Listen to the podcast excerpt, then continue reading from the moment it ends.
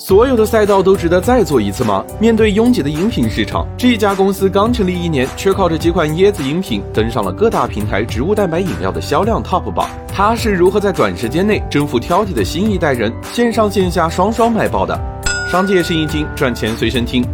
今年的椰子饮品有多火？深椰拿铁一口气卖了一亿杯，代客椰子、三生椰水等更是层出不穷。竞争如此激烈的市场，椰子知道靠这两招，就在这条红海赛道里快速占领市场。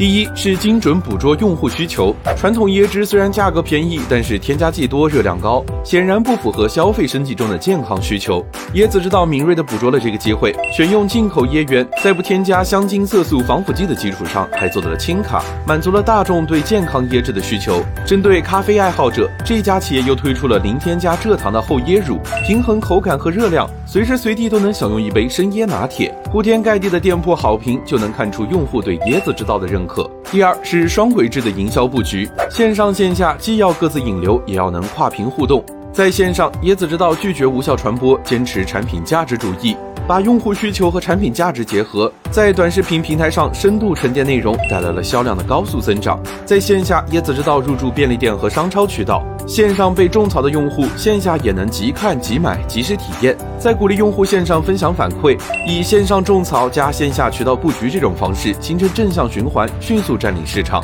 产品价值为一，口碑营销为主，线上线下布局，从众多玩家里突出重围。椰子知道的价值主义玩法，你学会了吗？